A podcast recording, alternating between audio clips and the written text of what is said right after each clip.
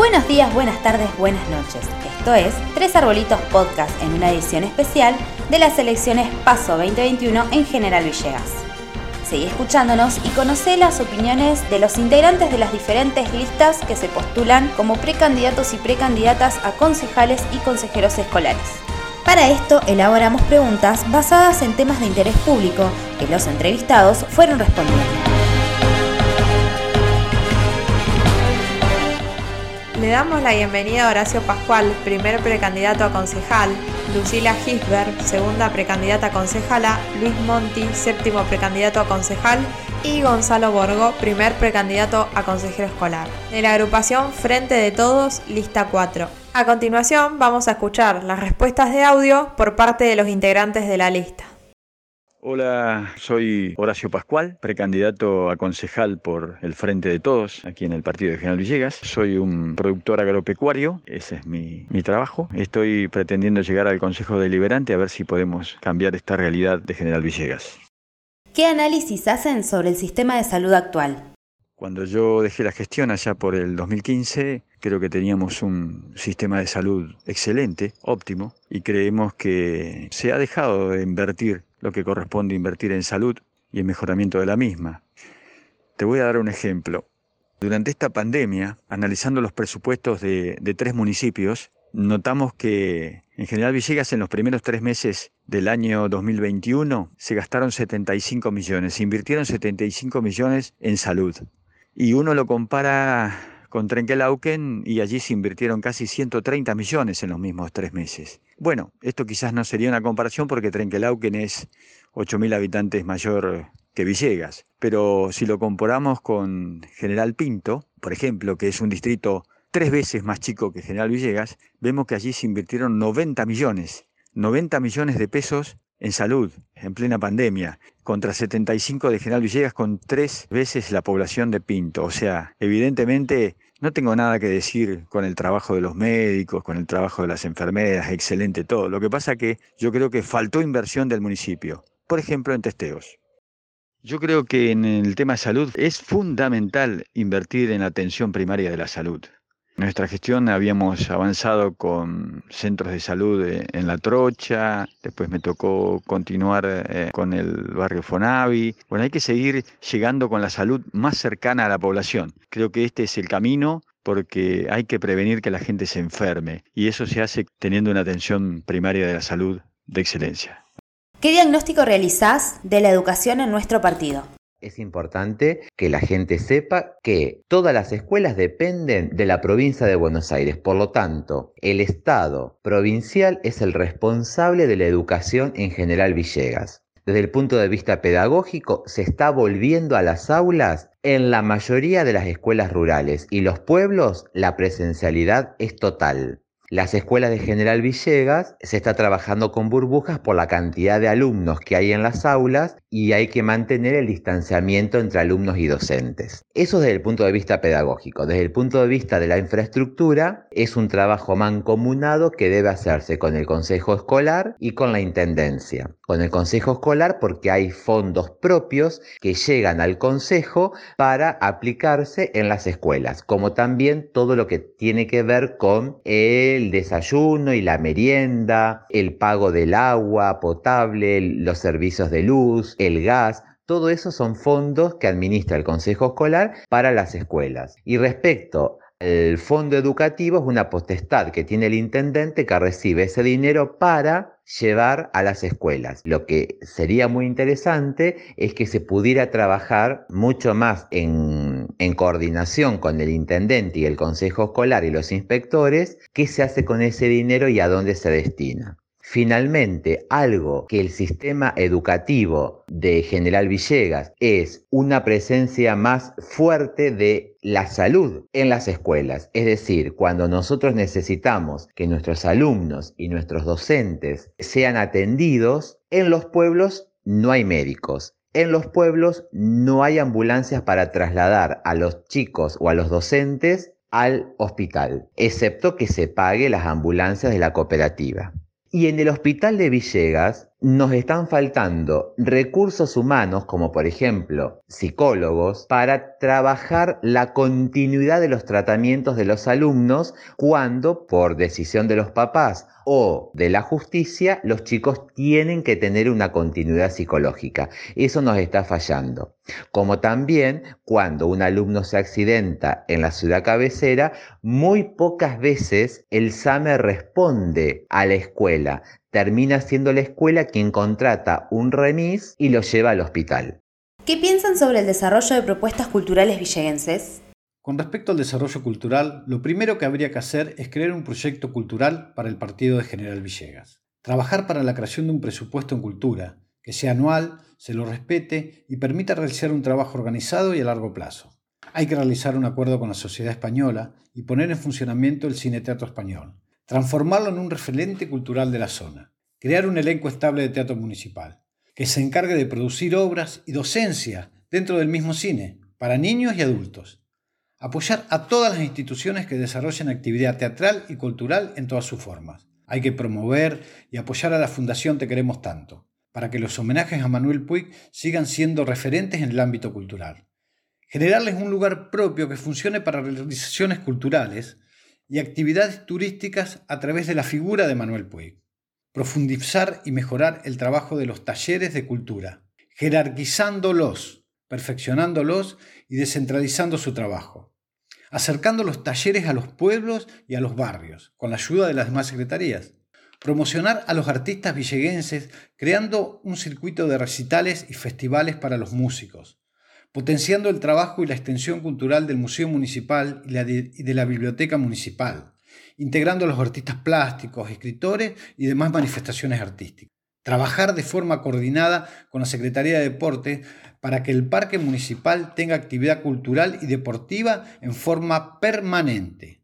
Y hay que trabajar en forma integrada y darle el apoyo a las agrupaciones que organizan los carnavales, para darle el brillo que se merece a esa fiesta popular. ¿Creen que los ciudadanos villeguenses vivimos seguros? Hay un claro problema en el tema de la seguridad. Y si bien mucho depende del gobierno provincial, pero el municipio puede hacer mucho en el tema de seguridad. Y de hecho en nuestra gestión ya lo veníamos haciendo, que tiene que ver con el sistema de, mantener las cámaras y ampliar cada vez más. La idea era llegar con las cámaras a todos los lugares. Eh, creemos que este gobierno dejó de hacerlo, que abandonó ese sistema y ni siquiera por allí mantiene las cámaras que debieran mantener. Inclusive en el tema tránsito, cuando dejamos la gestión había 25 agentes de tránsito. Hoy no sé si tienen, ¿cuántos tienen? No tienen. No hay gente, no hay gente de tránsito en la calle para que se ocupe de, controlar esta situación, que además hacen doble trabajo. Ayudan a la policía para prevenir los delitos, avisándole de las cuestiones que, pueden estar pasando en la vía pública. Y yo creo que es fundamental, digamos, de hecho ya le renuncian los secretarios de seguridad y es necesario tener un secretario de seguridad que sea la cabeza, que verdaderamente sea el responsable de brindar la seguridad a los ciudadanos. O sea, hay mucho que trabajar en el tema de seguridad. Sobre derechos humanos, diversidad y género. ¿Cómo ver la inclusión de las diversidades de género y el abordaje del tema de los derechos humanos en la sociedad villegense?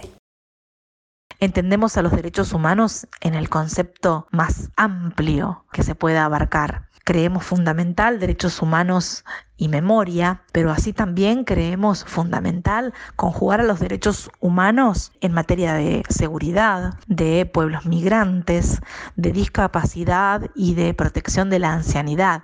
Hoy Creemos que en nuestro distrito de General Villegas esto se plantea como un gran desafío, enmarcado en las políticas de Estado vigentes, nacionales y provinciales. Tendremos que realizar un gran trabajo de concientización sobre estas problemáticas y a partir de allí creemos muy importante y tenemos como proyecto la creación de una mesa local donde se traten estas problemáticas que son diversas y son muy amplias, con objetivos concretos de logro. Respecto a infraestructura y obras públicas, ¿cómo ven el crecimiento de la ciudad y qué obras creen que son necesarias para mejorarla? Estamos convencidos que es el gran, pero el gran déficit de este gobierno. General Villegas dejó de crecer hace seis años, o sea, no hubo grandes inversiones ni en pavimento, ni en cordón cuneta, ni en vivienda, ni en la infraestructura necesaria. Eh, por ejemplo, se podría haber trabajado en la ampliación de la red de agua potable, ahora que hemos conseguido una planta potabilizadora, bueno, que le llegue agua potable a, a más de las 3.800 familias que le llega hoy. Se puede haber trabajado en la ampliación de las cloacas, en la ampliación del gas, bueno, creemos que hay un déficit enorme en, todos estos temas. Realmente en la infraestructura vial hay que cambiar la historia. Yo estoy convencido y tengo claro que en la gestión nuestra no pudimos resolver el tema de los caminos porque no probablemente no se invertía los suficientes fondos. Pero tampoco Campana pudo resolver el problema de los caminos. Y se debería insistir en algo que sí que hicimos bien, que tiene que ver con la creación de las cooperativas viales donde los propios productores administran el 80% de los recursos que ellos mismos aportan y el 20% queda para el municipio. Bueno, eso hay que replicarlo, hay que hacerlo en, otros lugares, hay que hacerlo en la zona de Santa Ladora, en la zona de Villegas, en la zona de Banderaló, bueno, y nosotros tenemos, estamos convencidos de que si llegamos a ganar las elecciones debemos presentar un proyecto en este sentido para que esto sea así y que de una vez por todas empecemos a darle solución a este tema de los caminos que nadie le encontró la vuelta. Dado que su implementación va de la mano, ¿cómo evalúan las políticas de desarrollo social, medio ambiente y vivienda? Bueno, nosotros creemos que evidentemente el presupuesto municipal dedica muchísimos fondos a acción social, al desarrollo social. Este, lo que no sabemos si lo están invirtiendo bien porque nosotros no, no, no, vemos un trabajo de las asistentes sociales en ese sentido, o sea, con mucha gente en la calle para determinar verdaderamente cuál es la necesidad, porque nosotros creemos inclusive en esta época política que están dando por dar y, y no es la cuestión, hay que verificar la necesidad, hacer el control y después sí el municipio asistir podría resumir mi diagnóstico en este sentido es sobre lo que nosotros hicimos, que tenía que ver con el relleno sanitario, que es una novedad. Eh, mira, les voy a contar, dentro de los 90 distritos que están fuera del SEAMSE, que pertenece al conurbano bonaerense, de los 90 distritos, solo 9 tenían un relleno sanitario. Era General Villegas. 9 ¿eh? de los 90. O sea que en definitiva era la disposición final de los residuos para que no contaminaran el, ambiente y, las napas. A ver, nosotros vemos que ese trabajo se ha discontinuado, que hoy por hoy se está amontonando basura arriba del otro y se ha tirado una, unas bermas, digamos, pero sin hacer los trabajos correspondientes. Y con lo cual a ir, a ir acumulando tierra ya no pueden ingresar las máquinas y por lo tanto todo ese trabajo se perdió. O sea, es muy triste esto porque nosotros habíamos hecho un trabajo para lograr basura cero en, los pueblos del distrito. Por ejemplo, se estaban erradicando los basureros de Bunge, de Piedritas, de Charlones, de Banderaló, porque se traía todo al relleno sanitario donde se le daba el tratamiento adecuado. Hoy por hoy se sigue yendo a buscar los residuos para que no haya basuras en estos pueblos, pero se los está tirando de una manera inadecuada en el, en el ex relleno sanitario, diría yo. O sea que este es un tema muy grave y que es responsabilidad absoluta del municipio y es en lo que hay que trabajar para mejorar. Eh, suena muy lindo la, la separación de residuos y todas estas cosas, pero lo más importante es la disposición final. Siempre te va a quedar un residuo que tenés que tirarlo a la basura, como diríamos, ¿no? Tenés que eliminar los basureros a cielo abierto y tenés que hacer que no se contaminen las napas. Bueno, creemos que esa es la gran deficiencia hoy del municipio de General Villegas en el medio ambiente. Bueno, y en el tema de vivienda, ni que hablar, digamos. Promesa de 100 viviendas, que se iban a hacer 100 viviendas por año. Imagínense, 6 años ya habría 600 viviendas más. Y con esa promesa se ganó una elección.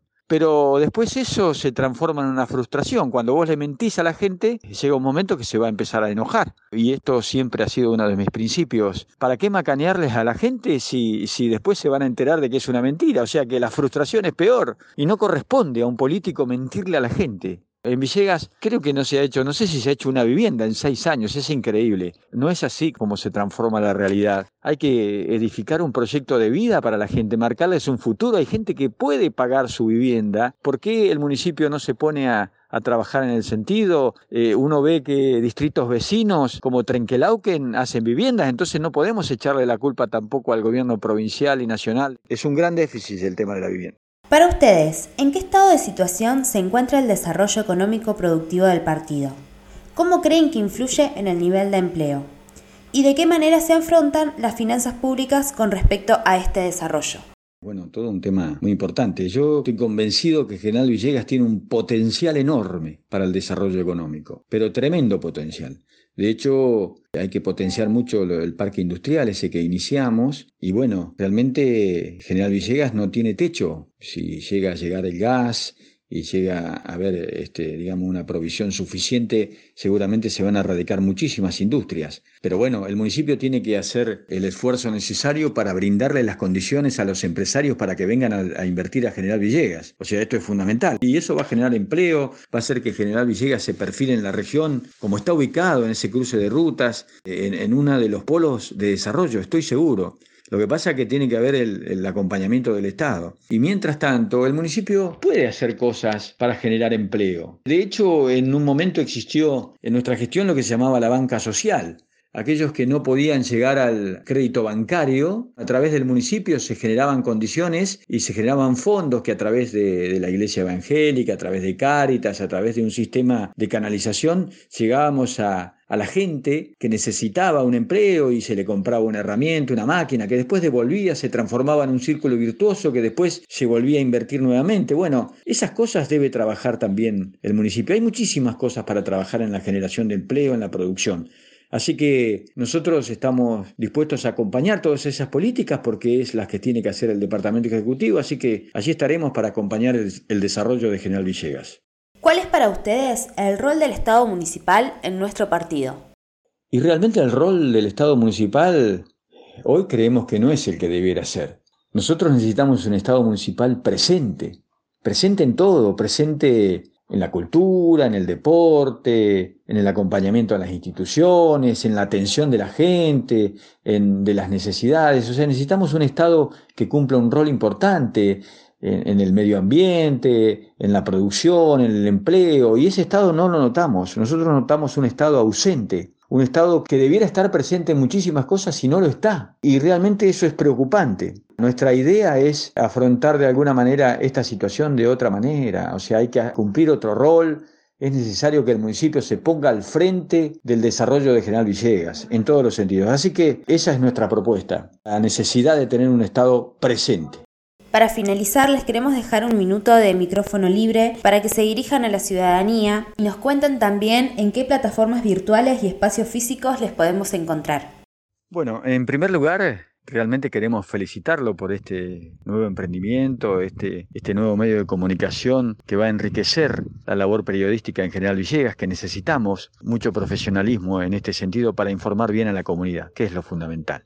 Bueno, y en el tema que tiene que ver con nuestras candidaturas y nuestra política, nosotros estamos convencidos de que ha llegado el momento de cambiar esta historia de General Villegas. Nosotros vemos un General Villegas que está estancado, que no crece, que no se desarrolla armónicamente ni en la ciudad cabecera, ni los pueblos, y, y nuestra propuesta creemos que es la opción es la que le puede ganar a este gobierno para cambiar esta historia. Y no queremos ganar por ganar, queremos ganar para empezar a cambiar la historia, queremos ganar para empezar a construir un municipio diferente. Y seguramente si se nos da la mayoría en el Consejo Deliberante, podemos trabajar desde allí para convencer al Departamento Ejecutivo para que cambie el rumbo, que tome el rumbo del progreso, del crecimiento, de la salud, de la vivienda, del trabajo, de la generación de empleo, de todas estas cuestiones que nos preocupan mucho a los villeguenses. Así que les pedimos que el próximo 12 de septiembre voten la lista 4, porque la lista 4 es la que seguramente le va a poder ganar a este gobierno de campana.